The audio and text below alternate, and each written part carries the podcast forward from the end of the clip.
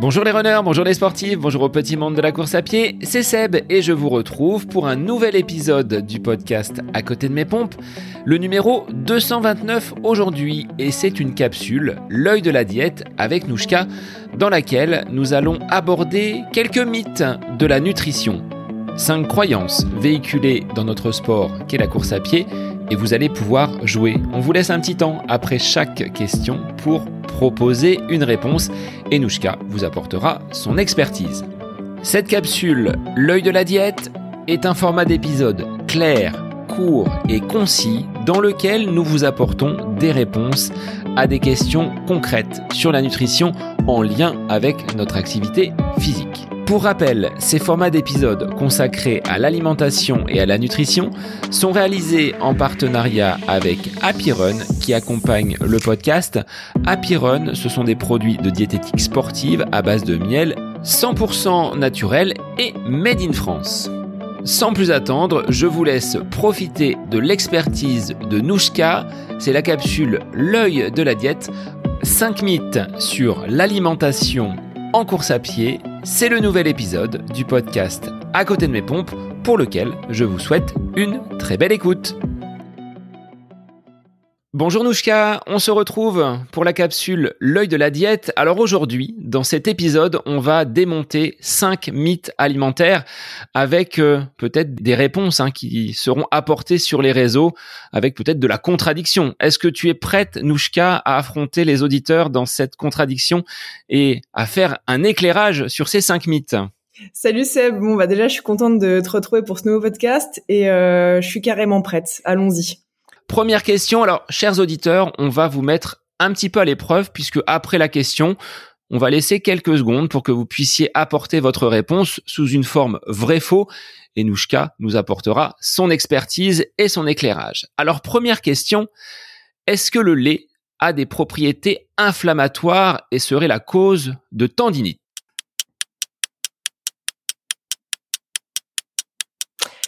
Faux.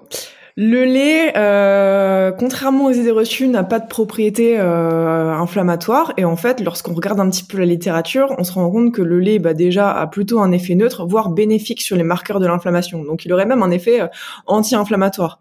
Bien sûr, si on le consomme à des doses physiologiques, pas si on le consomme en excès. Concernant maintenant les, les tendinites euh, ou tendinopathies de façon euh, générale, bah, la cause euh, la, la, plus la plus probable, c'est simplement un, une sursollicitation, un excès d'utilisation au niveau du tendon. Mais en fait, finalement, quand on regarde un peu ce qui se passe au niveau littérature sur l'alimentation, on n'a pas vraiment de recommandations à cet égard parce que bah, ce serait pas lié à, à des facteurs alimentaires ni hydriques. les tendinopathies sont pas forcément liées à des déshydratations, ne sont pas liées à certains aliments qu'on peut manger et qui peuvent inflammer le tendon ne sont pas liés euh, à un déséquilibre acido-basique non plus. Donc pour ce, cette idée reçue là, euh, c'est faux. Est-ce que ça ne vient pas des services médicaux? On disait, bah, quand on est enfant, on a des besoins peut-être alimentaires. Le lait a des propriétés pour pour la croissance. Il faut prendre du lait pour euh, bien grandir. Une fois qu'on est sevré, une fois qu'on a passé l'âge de l'enfant, bah, c'est là où apparaissent finalement ces, euh, ces croyances et on nous dit bah vous avez plus besoin de lait et au contraire c'est mauvais pour la santé. Moi, j'entends souvent, euh, ouais, le lait, on doit pas en consommer parce que c'est pour le veau et le veau, euh, il fait euh, plusieurs centaines de kilos. Le truc, c'est que le veau, il consomme beaucoup plus de litres de lait que nous par jour. il va en consommer plusieurs litres, voire plusieurs dizaines de litres, et nous, on va même pas en consommer un litre par jour. Donc, il faut toujours revenir à la consommation totale qu'on va avoir. et oui, ça aide à la croissance forcément parce que c'est des calories, c'est des protéines, c'est des lipides. Mais en fait, comme comme tout aliment, une fois qu'on est adulte, bien sûr, on n'a plus besoin de croissance, mais on a toujours des besoins de reconstruction musculaire, de reconstruction euh, de nos cellules. Euh, voilà, on a, des besoins qui sont pas les mêmes, mais qui peuvent quand même être apportés par ce que nous, nous apporte le lait, quoi.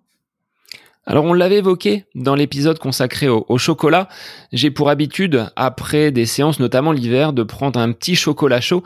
Et tu m'avais dit que c'était peut-être une des boissons de récupération les plus efficaces, avec du lait justement. Ouais, tout à fait, parce que dans le lait, il y a quand même euh, des, protéines qui sont de qualité. Euh, le lait, c'est une des meilleures sources de protéines. Je parle de la, qualité de la, protéine et de la disponibilité en, acides aminés essentiels. Euh, donc après, c'est pas une grosse teneur. Dans 100 ml de lait, on va avoir environ 3 à 4 grammes de protéines, mais c'est pas négligeable. Quand on revient à un verre de 250 millilitres, ça fait quand même presque 10 grammes de protéines. Donc, donc c'est une source très intéressante de protéines. Et concernant la qualité du lait, quel euh, produit choisir entre de l'écrémé, du demi-écrémé, du lait entier? Est-ce qu'ils ont des propriétés, des particularités spécifiques? Ce qui va changer principalement, c'est la teneur en lipides. Un lait qui va être écrémé euh, aura quasiment pas de graisse et un lait entier bah, sera plus riche en graisse. Donc forcément, c'est la teneur en lipides qui va varier et puis euh, aussi en vitamines liposolubles, les vitamines qu'on va retrouver dans les graisses, donc les vitamines A, D, E et K. Il y en aura un petit peu moins. Donc en fait, il y aura moins de graisse et moins de vitamines dans le lait écrémé, mais sur le reste, ça change pas grand-chose. Passons maintenant à un deuxième mythe que l'on va déconstruire. Alors, chers auditeurs, je vous pose la question. Est-ce que le gluten est la source d'inflammation et est-ce qu'il faut le bannir de son alimentation? On vous laisse quelques secondes pour réfléchir.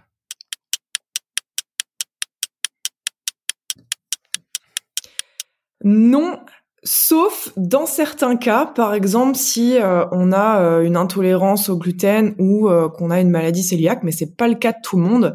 Et tout le monde n'est pas intolérant au gluten. Il y a beaucoup plus de gens qui pensent l'être qu'ils ne le sont vraiment. Donc, en, hormis ces deux cas-là, il n'y a pas de raison de bannir le gluten de l'alimentation. Il n'aura pas de, de, de propriétés inflammatoires. Le gluten, c'est juste une protéine hein, qu'on va retrouver dans dans dans le blé, dans l'orge dans le seigle, voilà, dans certaines céréales euh, qui contiennent du gluten, mais euh, sauf intolérance euh, et maladie cœliaque, il n'y a pas lieu de le supprimer. Est-ce que ça ne vient pas de cette mode de certains sportifs, j'en fais appel à Novak Djokovic, qui aurait justement éliminé le gluten de son alimentation et qui aurait vu des résultats, des performances s'améliorer? Est-ce que c'est vraiment lié ou est-ce que cette alimentation rééquilibrée, peut-être un petit peu plus euh, structurée, n'est pas elle aussi responsable de ses meilleures performances, à l'exception du gluten mis de côté c'est certain. Bah, je, pense par exemple au reportage euh, Netflix euh, Game Changer où, comme par hasard, en changeant d'alimentation, les performances étaient meilleures, mais c'était pas tant le fait de passer à tel ou tel régime, c'était en améliorant la qualité de l'alimentation. Je pense que le, le, le, régime sans gluten euh, et la, sa, sa popularité, euh, ça vient pas forcément du de chez le sportif, mais euh, je pense que comme comme tout dans l'alimentation, à un moment donné, on a essayé de mettre en avant certaines choses pour avoir une meilleure santé, pour perdre du poids plus facilement ou quoi. Et en l'occurrence, le régime sans gluten, c'est venu c'est venu naturellement, mais on a des, des nouveaux régimes qui qui voit le jour un petit peu tout le temps. Donc je ne sais pas l'origine exacte de ça. Euh, quoi qu'il en soit, euh, aujourd'hui, euh, c'est pas forcément ce qui va aider à avoir une meilleure santé, à perdre plus de poids. Pourquoi généralement quand on enlève le gluten on perd du poids? Bah c'est souvent parce qu'en fait on va enlever des féculents et qu'on va pas forcément les remplacer, donc l'apport calorique va diminuer. Donc c'est ça qui va jouer plus que le gluten en soi. Troisième mythe auquel on s'attaque aujourd'hui, le régime cétogène est-il un facteur de performance? Est-ce que ce deuxième carburant infini tel que ce régime cétogène nous promet va être un allié pour la performance? On vous laisse quelques secondes pour réfléchir.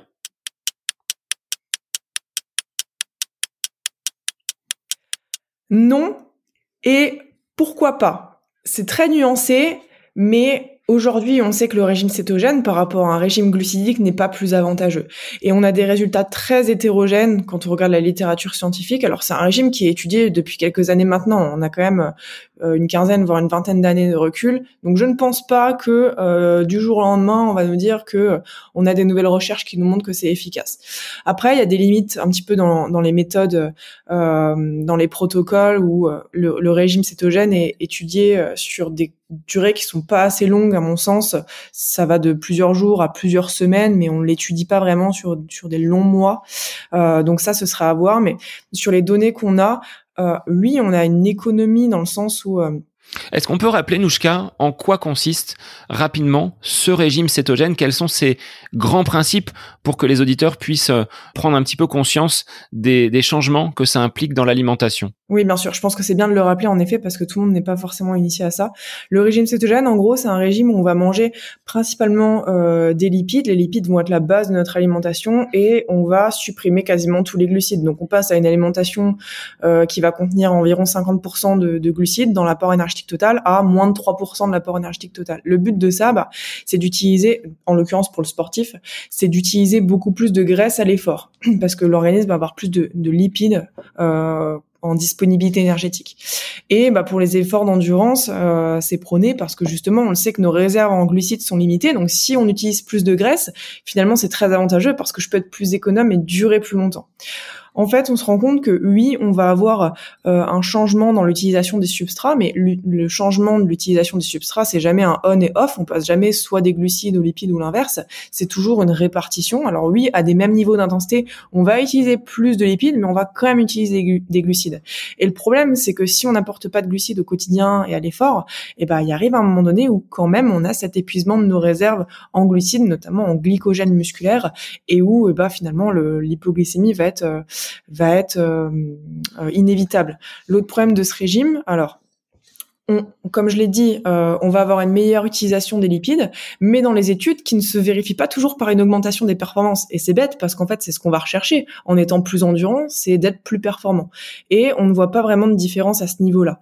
Et puis, c'est pour finir là-dessus, je dirais que c'est un régime qui est quand même assez contraignant à tenir. Le régime cétogène, ça consiste pas juste à ne pas manger de glucides à l'effort. C'est un régime qu'on doit maintenir toute l'année, se priver de glucides toute l'année, et euh, il n'y a pas le droit euh, au moindre écart parce que le moindre écart glucidique que je vais faire, une pizza entre amis, une glace ou quoi, euh, et ben finalement ça va me faire perdre les adaptations métaboliques qui ont été mises en place pour utiliser plus de lipides. Donc aujourd'hui, euh, ce que je peux dire de ça par rapport aux données qu'on a, euh, c'est que je pense que le rapport euh, bénéfice-contrainte euh, n'est pas très avantageux aujourd'hui pour le proposer. Euh, et bien sûr, certains auditeurs pourront me dire que eux ils le font et que ça marche très bien pour eux. Bah, le problème c'est que c'est très hétérogène. Certains vont très bien répondre et d'autres vont pas du tout bien le supporter. Et aujourd'hui, bah, y a, on peut pas faire de généralité par rapport à ça, en tout cas. Alors, sans basculer sur ce régime cétogène, est-ce qu'on a un moyen par des intensités, par un rythme peut-être plus doux, d'aller chercher ces graisses comme euh, combustible sans pour autant diminuer et épuiser totalement nos stocks de glucides. Oui, avec l'entraînement. C'est l'entraînement, alors autant à basse intensité qu'à haute intensité finalement, parce que les deux vont faire fonctionner différentes voies et, euh, et vont faire euh, vont impliquer diverses enzymes. Mais avec l'entraînement en endurance, on peut euh, augmenter l'activité enzymatique au niveau des mitochondries et puis créer plus de mitochondries, donc oxyder plus de graisse. Donc ça, ça passe par l'entraînement. Généralement, les athlètes qui sont entraînés ont une meilleure oxydation lipidique que les athlètes débutants par exemple, qui à des mêmes niveaux d'intensité vont oxyder beaucoup plus de glucides. Quatrième mythe, on s'attaque au jeûne intermittent. Est-ce que ce jeûne est l'allié numéro un pour la perte de poids? On en entend des vertes et des pas mûres à son sujet. On vous laisse quelques secondes à nouveau pour réfléchir, vrai ou faux, sur ce jeûne intermittent comme allié de la perte de poids.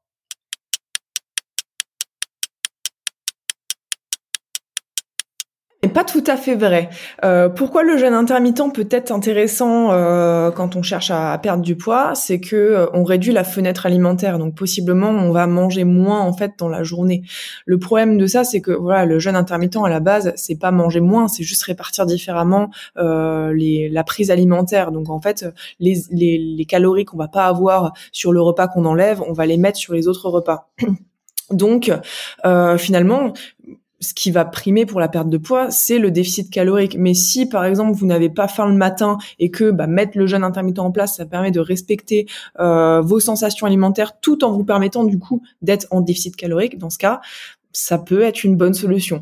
Je dirais que c'est euh, un régime qui peut être euh, qui peut être pratiqué si on le tolère bien, parce que si on a trop faim le matin, que le matin c'est vraiment le repas où on a besoin d'avoir un petit déjeuner ou le soir, parce que le, jeûne intermittent ça peut très bien être le soir également, euh, ça va pas fonctionner parce que derrière ça va induire des fringales et ce sera pas facile à maintenir sur le long terme. Donc le jeûne intermittent, euh, s'il aide pour la perte de poids, est surtout lié au fait qu'il induit un possible déficit calorique, le déficit calorique étant la base de la perte de poids. Est-ce qu'il faut un certain nombre d'heures pour se dire je suis en situation de jeûne à partir de combien d'heures ça débute? Minimum 12 heures. À partir de 12 heures, on peut estimer qu'on fait un, jeûne intermittent. Après, l'objectif, ce n'est pas de rattraper et de compenser ce que tu disais, hein, tout un tas de calories qui n'auraient pas été consommées sur un repas et que ces calories soient reportées à un autre moment. Si on arrive à un niveau de calories égal à une journée type sans jeûne intermittent, on peut pas basculer sur un système de perte de poids donc. Ah bah non, parce que du coup, on sera pas en déficit calorique, donc ça reviendra au même. Hein. Qu'on mange euh, un repas par jour ou 18 euh, repas, si on revient au même nombre de calories, ça changera absolument rien, quoi. Donc, euh, donc ça, ça va aider que si on, ça nous rend un petit peu en déficit calorique. Et puis pour le sportif, ça peut être un problème aussi le jeûne intermittent, parce que si je fais une séance le matin un peu longue ou et ou assez intense et que du coup je suis à jeun, bah je vais avoir moins de réserves, notamment en glucides, et donc peut-être que ça va limiter ma performance ou ma récupération. Donc pour le sportif, c'est pas forcément adapté en, fonction de comment il va s'entraîner. Alors pour moi, sauter le petit déjeuner le matin, c'est quasiment impossible. Et là, je me réfère à mon grand-père qui était agriculteur et qui me disait toujours, Sébastien, un sac vide, ça tient pas debout. Donc il y a besoin, pour moi en tout cas, de, carburant pour euh, activer et être, euh, on va dire, opérationnel pour la journée. Dernier mythe sur lequel nous allons travailler et traiter aujourd'hui, ce sont les glucides le soir. Est-ce que cette prise de glucides va nous faire grossir? Alors on vous laisse réfléchir quelques instants, chers auditeurs.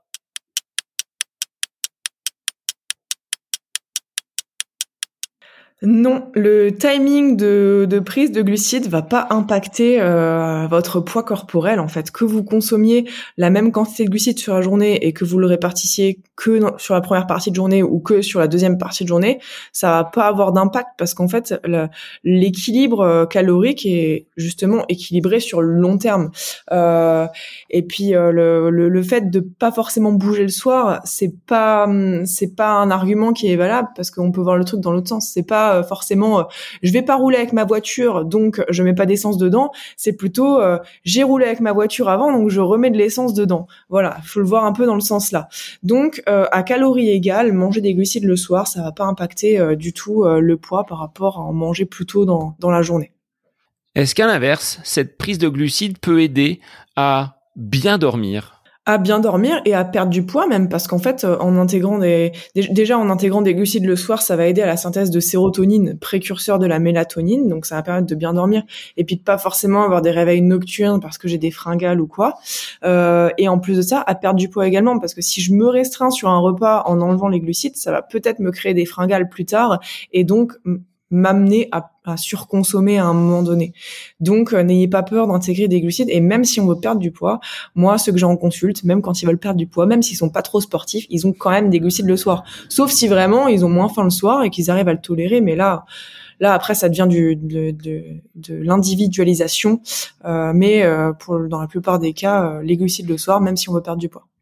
Merci Nouchka pour ces éclairages sur ces cinq mythes que nous avons traités aujourd'hui. Merci à toi et euh, à bientôt. Alors, chers auditeurs, on vous attend sur les réseaux avec Nouchka pour euh, répondre à vos questions, mais également peut-être à lever d'autres mythes à l'occasion d'une autre capsule de la même fabrique, à savoir question-réponse. On vous met à contribution, on vous fait travailler un petit peu pendant l'écoute de ces épisodes. C'était la capsule L'œil de la diète aujourd'hui. Bonne semaine à vous. Cette capsule, l'œil de la diète, est désormais terminée. Nous vous remercions avec Nouchka pour votre écoute et n'hésitez pas à nous faire part de vos questions, de vos remarques, des sujets qui pourraient faire l'objet de prochains épisodes. N'oubliez pas de partager ce contenu via vos réseaux, parlez-en à vos proches, diffusez le podcast autour de vous sans manquer de vous abonner sur les différentes plateformes pour ne rater aucun épisode. Je vous souhaite une très belle semaine et je vous dis à très vite pour une autre capsule, l'œil de la diète. Bonne semaine à vous